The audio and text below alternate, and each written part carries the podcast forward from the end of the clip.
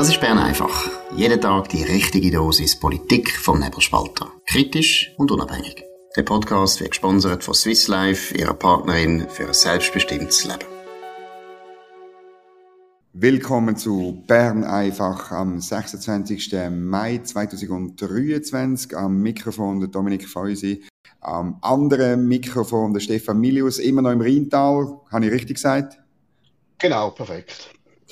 Ja, heute ist politisch nicht wahnsinnig viel los. Man sieht es auch auf der Medienseite, dass man sich doch ein bisschen ringt und dann bringt man Geschichten wie die im Blick. Nämlich eine neue Studie zeigt, Ferienwohnungen in den Alpen sind immer teurer.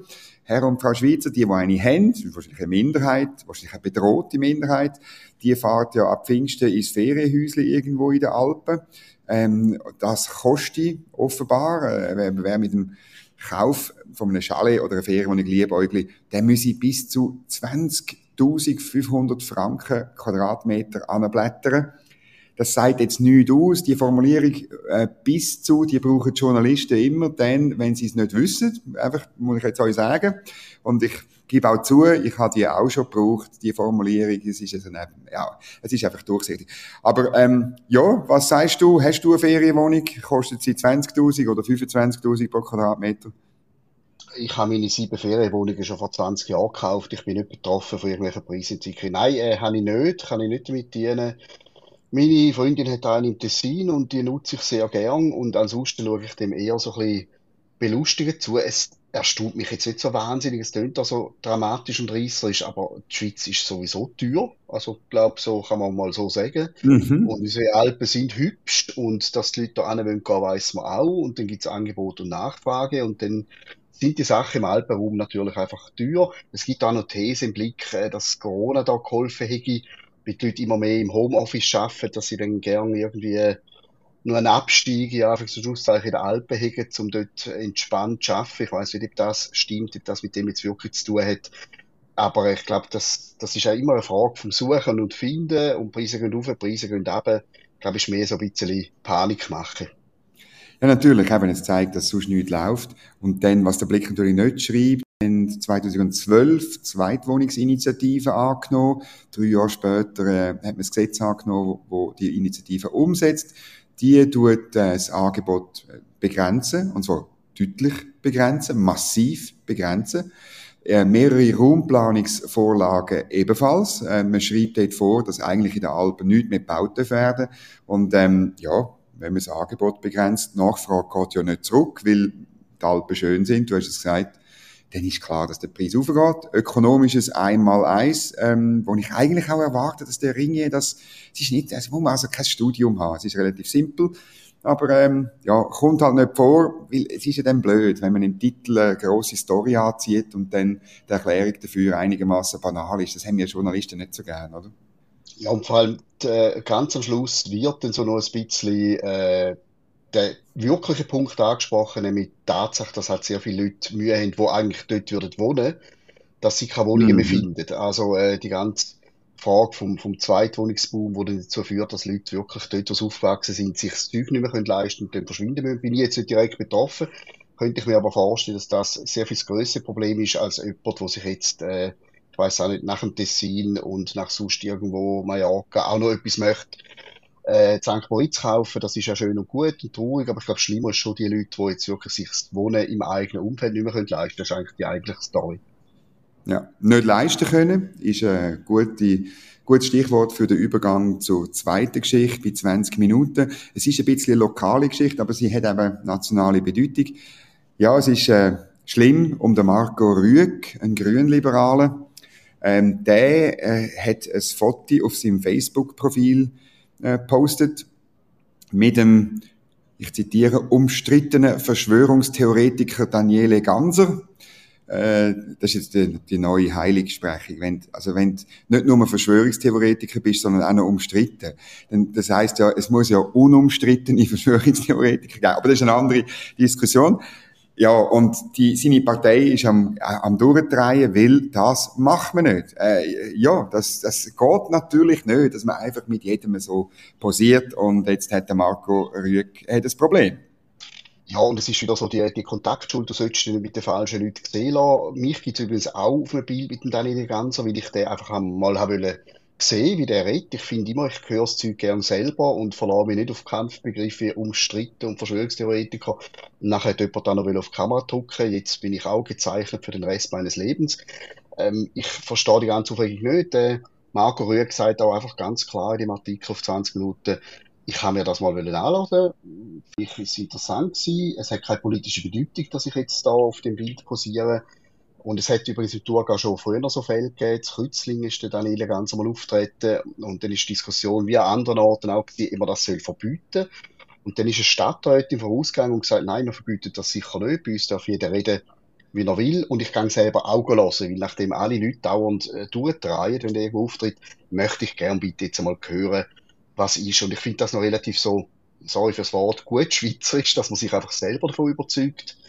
Wie, wie ist das? Ist das so schlimm oder doch nicht? Und nachher kann man immer noch sagen, mich hat er nicht überzeugt oder ich glaube kein Wort, das ist ja gut, aber einfach mal anlassen ist okay. Und jetzt ist er eben auf einem Bild. Ich finde das ganze komische Form von der Kritik, dass es heute schon lange, wenn du mit den falschen Leuten auf einem Bild bist, dass du dich quasi politisch unmöglich machen sollst. Ja, also ist ganz klar, ich halte vom Eleganza nicht viel. Ich bin zwar noch nie in gelesen, aber ich habe schon wirklich ganze Vorträge von ihm gelesen, die man auf YouTube findet und ich finde es auch wichtig, dass man da lässt. Ich finde immer, er, er, wenn's, er sagt ein paar Sachen, die stimmen und dann stellt er ein paar Fragen und, und, und, so ein bisschen Behauptungen in den Raum, wo dann, ähm, er geht aber nie so weit, darum glaube ich eben nicht, er ist gar kein Verschwörungstheoretiker. Er tut es mehr so insinuieren, das habe ich nicht so gern. Ich finde, wenn man etwas dann nicht beweisen kann, soll man es auch nicht insinuieren. Aber das ist jetzt am Schluss einfach meine, meine Haltung dazu. Ich finde wirklich, er ist, er ist letztlich, weil er so viele Leute anzieht und auch, auch Themen anspricht, die müssen angesprochen werden, ist so wichtig. Darum, der Marco Rüegg dürfte dann, er darf auch ein Bild machen, Kopf, Deckel. Es zeigt für mich mehr, wo die Grünliberalen halt mittlerweile stehen. Oder es ist halt, oder wer so reagiert, ja, der muss halt das, das L in, in, dem, in dem Parteinamen, das ist einfach ein Quatsch. Stimmt das bitte ändern? Ähm, gern äh, vor der Wahlen, dann, weil sonst muss man einfach sagen, ist es ein bisschen, bisschen ein, ein Geschiss, würde ich fast sagen, weil das ist, du kannst nicht so auftreten und dann einer will er ein Foto macht, ähm, gerade so in die Pfanne hauen. Interessant finde ich, oder der Marco Rüegg, ähm, ja, er hätte auch können irgendwie sich äh, das Foto abnehmen und siebenmal entschuldigen und dreimal den Handstand machen. Hat er nicht gemacht. Darum, ähm, ja, finde ich, finde ich gut, gut, wie er reagiert hat. Ich glaube auch, dass die allermeisten Leute in dem Land so denken wie Marco Rüegg oder so wie du es vorher gesagt hast.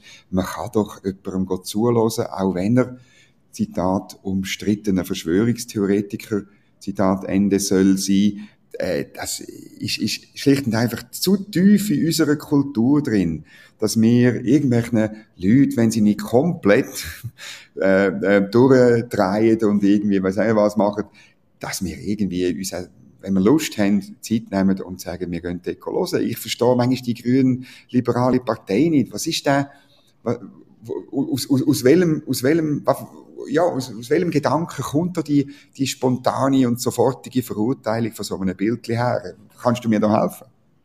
Vor allem mache ich mich oder tue ich mich wahnsinnig schwer mit dem Begriff liberal in den Parteinamen. Du hast in dieser Berichterstattung als Zitat vom Präsidenten der Thurgau Grünliberalen, wo so durchblicken lässt, es äh, darf jeder denken, was er will, aber der Marco Rüegg hat eben schon zu Corona-Zeiten die Massnahmen kritisiert.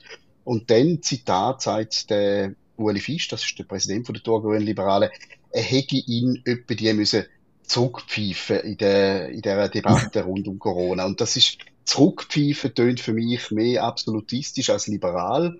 Äh, man sagt immer, wir haben eine Spannweite. Es ist wichtig, dass verschiedene Meinungen aufeinandertreffen, auch in einer Partei. Und sobald jemand eben bei so einem heiklen Thema nicht sagt, oder der passt, dann tust du ihn zurückpfeifen. Ich nehme an, der Herr Rüegg ist kein Hund, sondern ein Mensch, den muss man nicht zurückpfeifen. Und es täte den Grünliberalen gut, wenn sie vielleicht mal sich wieder das liberale Anhängsel würden erinnern ihren Parteinamen. Sie haben da bewusst wollen etwas anderes sein als die Grünen, sonst müsste sie ja gar nicht geben.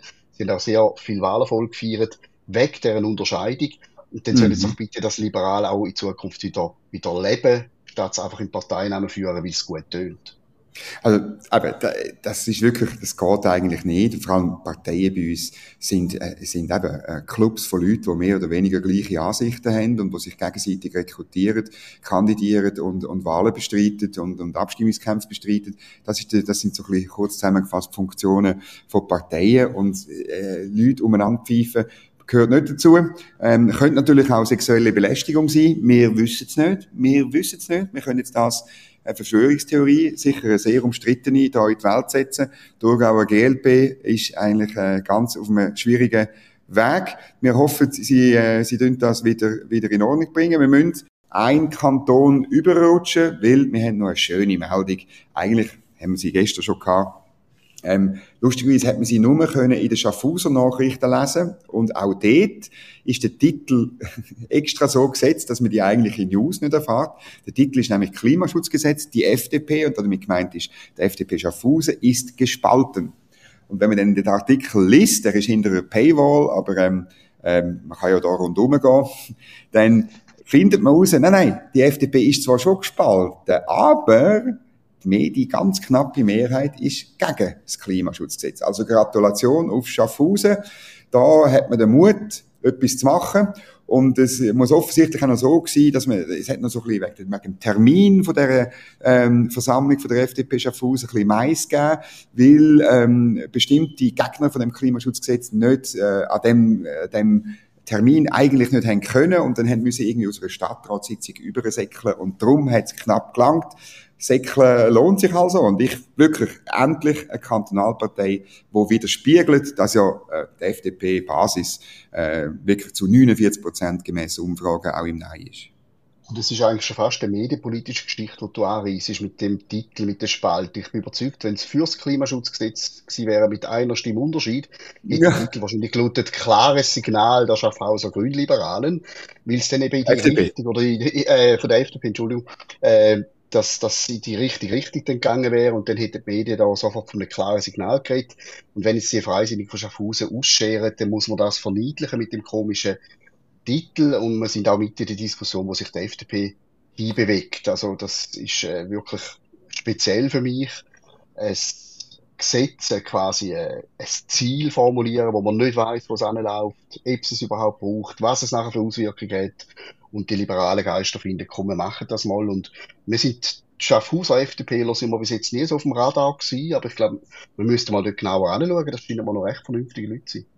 Ja, also ich, ich kenne ich ein paar von dort das, und überhaupt, ich finde Schaffhausen, gerade weil es so nah bei Zürich ist, weißt, dann musst du dich ein bisschen mehr, dann musst, wie soll ich sagen, dann muss, muss der, Unterschied zu, den, zu den Zürcher muss umso grösser sein, je näher du äh, geografisch bist, oder? Und das tut, glaube ich, den Schaffhauser Freisinnigen gut. Ich kenne ein paar ganz, ganz gute äh, Leute von dort und ähm, das äußert sich jetzt in, in dem. Du hast ähm, erwähnt, bei dem Klimaschutzgesetz weiß niemand genau, was kommt. Einer, was äh, weiß, ist natürlich äh, der Balthasar Glättli, der one and only Präsident von der Grünen. Und er hat auf einem Podium, wo ähm, auf YouTube kann nachgeschaut werden, hat er äh, eigentlich relativ klar gesagt, dass es äh, eine Klimasteuer braucht.